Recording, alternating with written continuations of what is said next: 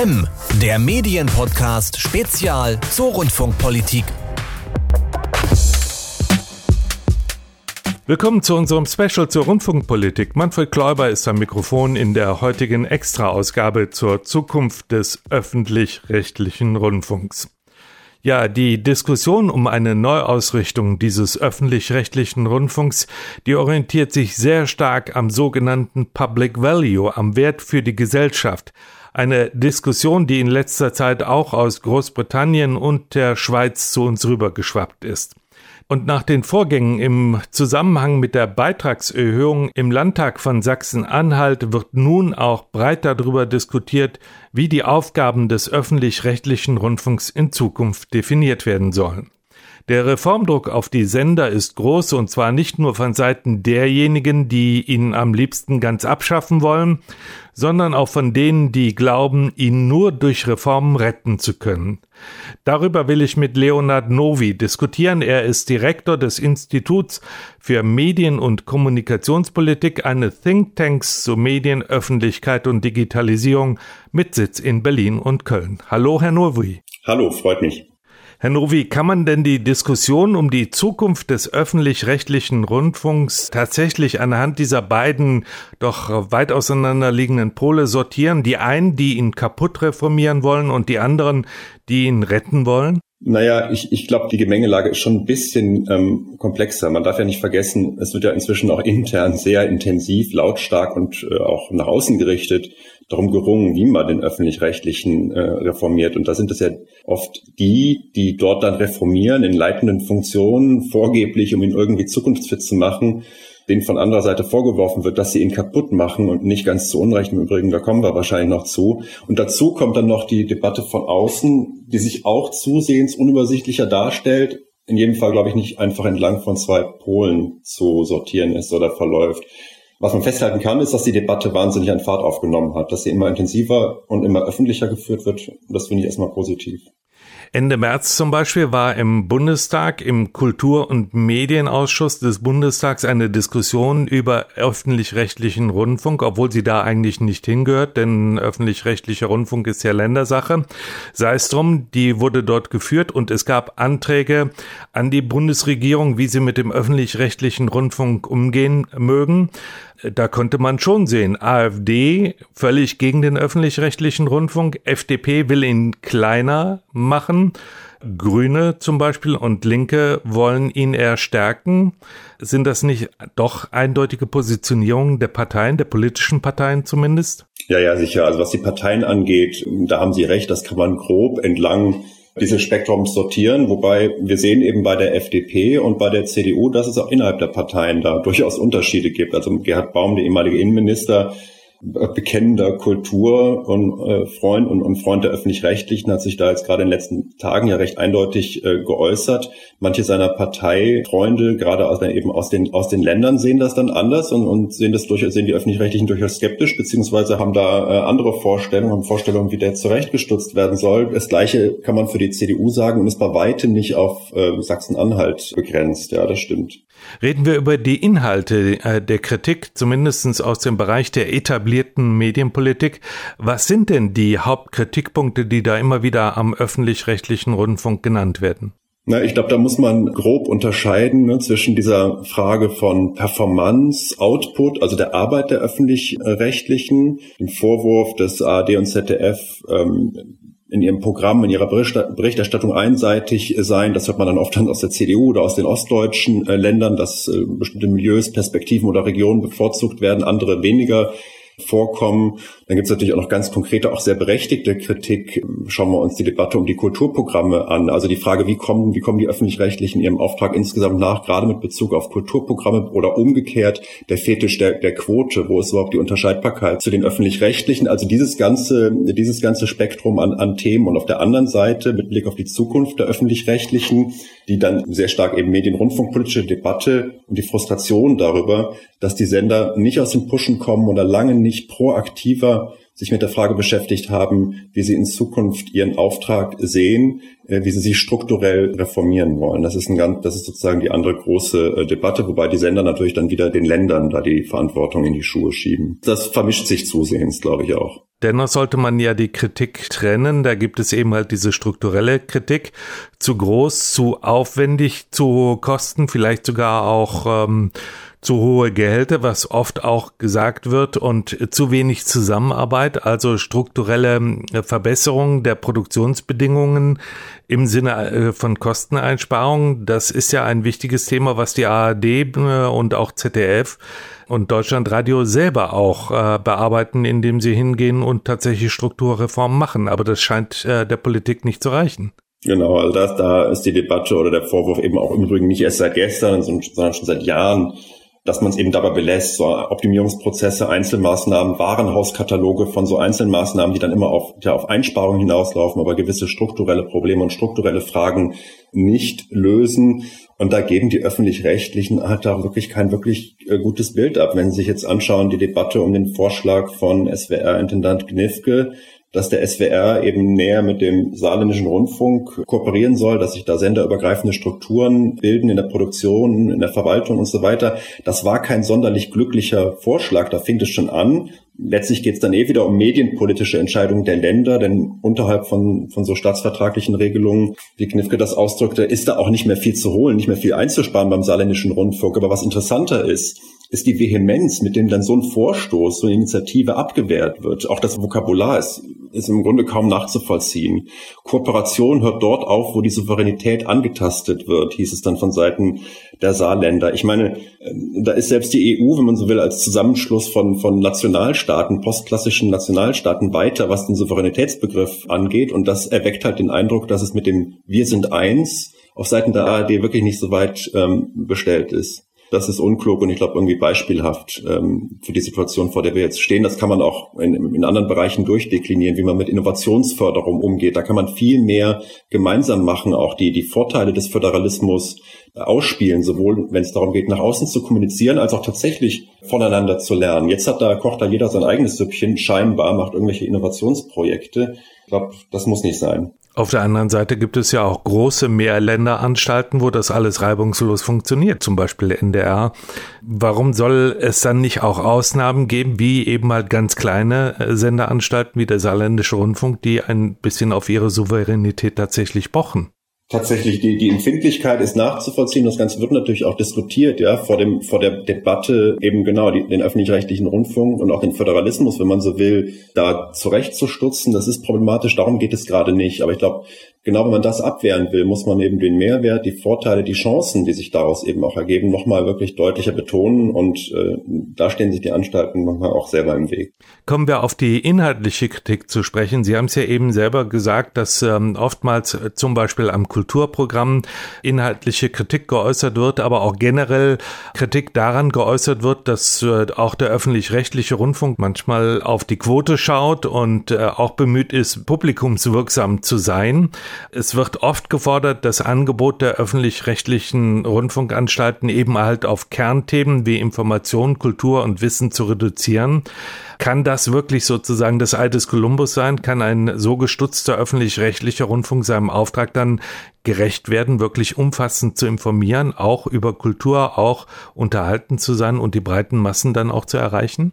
Ja, da würde ich ein ganz klares Nein entgegenhalten. Ich glaube, das Ganze ist mehr als die Summe von irgendwelchen Einzelteilen. Man kann nicht Rundfunk irgendwie im, im Sinne von Malen nach, nach Zahlen machen.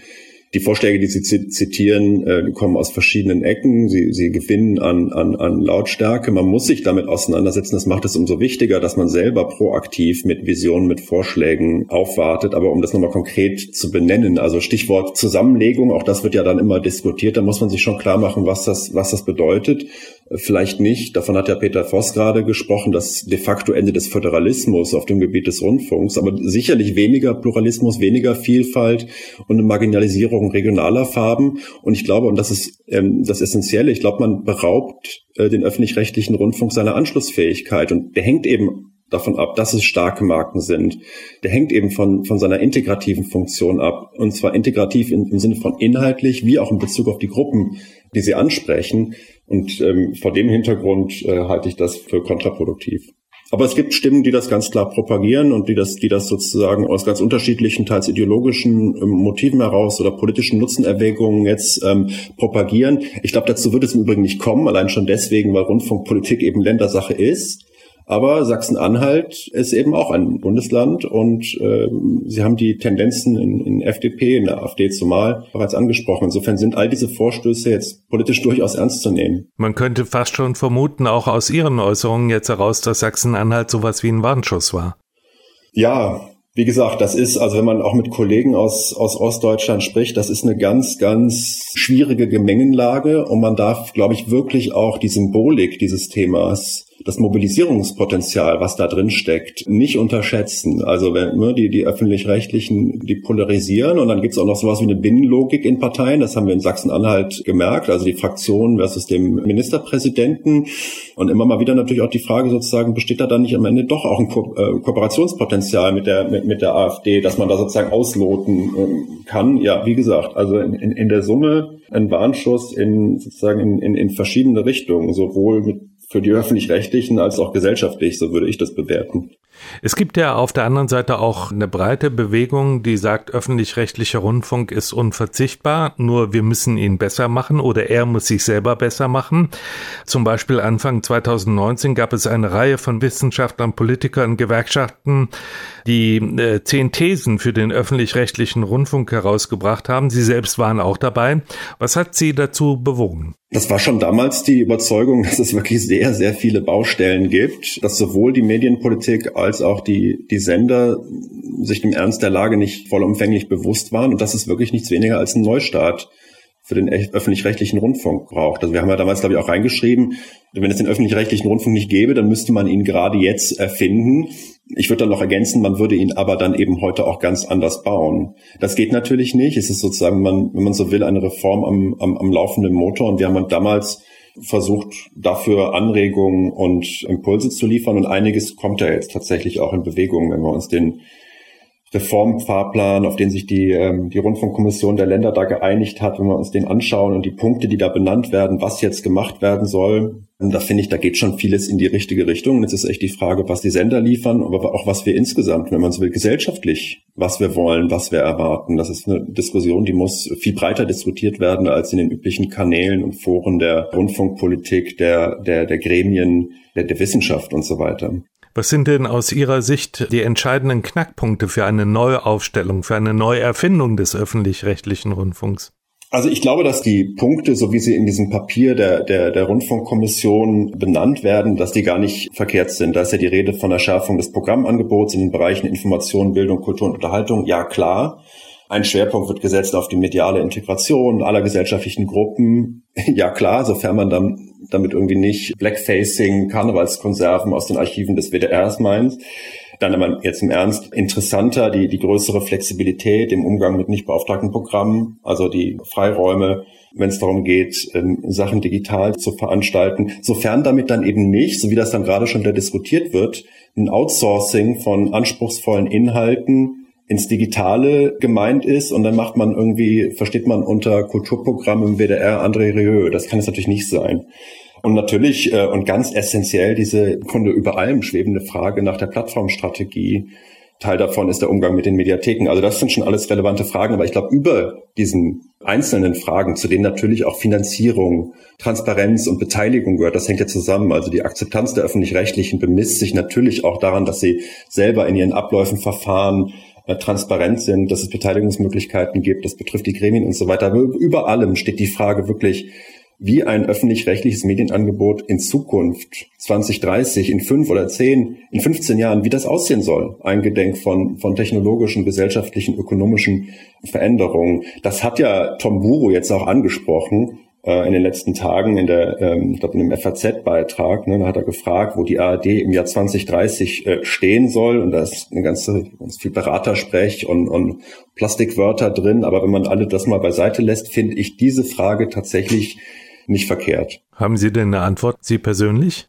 Hm, also naja, also ich, ich glaube wirklich, ist, dass die Stichworte, die da gerade ähm, ventiliert werden, übrigens auch nicht erst seit gestern, also Carola Wille mit ihrem gemeinwohlorientierten Kommunikationsnetzwerk, das sind schon die richtigen Stichworte, weil worum geht es denn? Es geht letztlich um, um Public Value und mithin anders gesagt, es geht um Daseinsvorsorge für die demokratische Öffentlichkeit.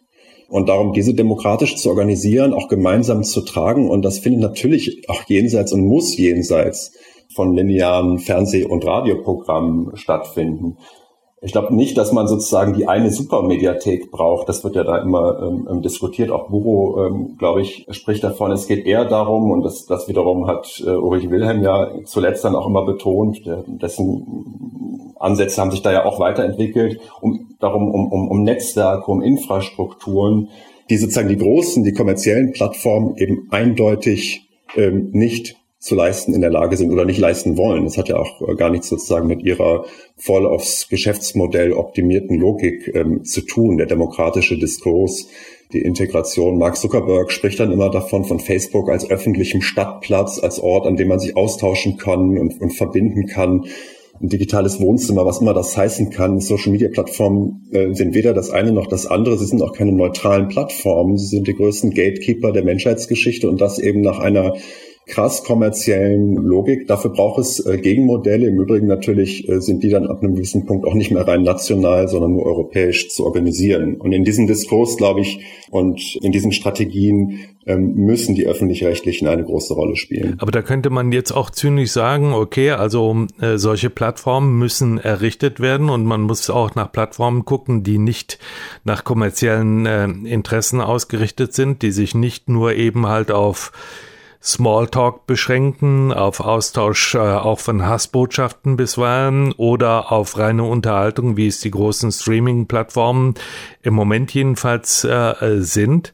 Ähm, da könnte man wirklich zynisch vermuten, das ist dann aber auch, was die Popularität angeht und die zu erwartende Reichweite, vielleicht nur Reste essen das ist halt die Frage. Ich glaube, man muss sich von der Idee verabschieden, von äh, mal eben sozusagen so eine Art europäisches YouTube oder europäisches Facebook zu gründen. Das ist ja immer ähm, sozusagen, also ist man ja immer schnell dabei, dass man irgendwie mit, mit, mit, mit Geld auf Problemen schmeißt und, und, und Milliarden mobilisiert und dann wird das so eine Art Rohrkrepierer von dieser Art, auch von dieser Art Machbarkeitsglauben muss man sich verabschieden. Es geht auch nicht darum, diese Plattform überflüssig zu machen. Im Gegenteil, man muss, ich glaube, auch das Öffentlich-Rechtliche durchaus da auch stattfinden müssen. Das ist ja auch nochmal so eine Debatte.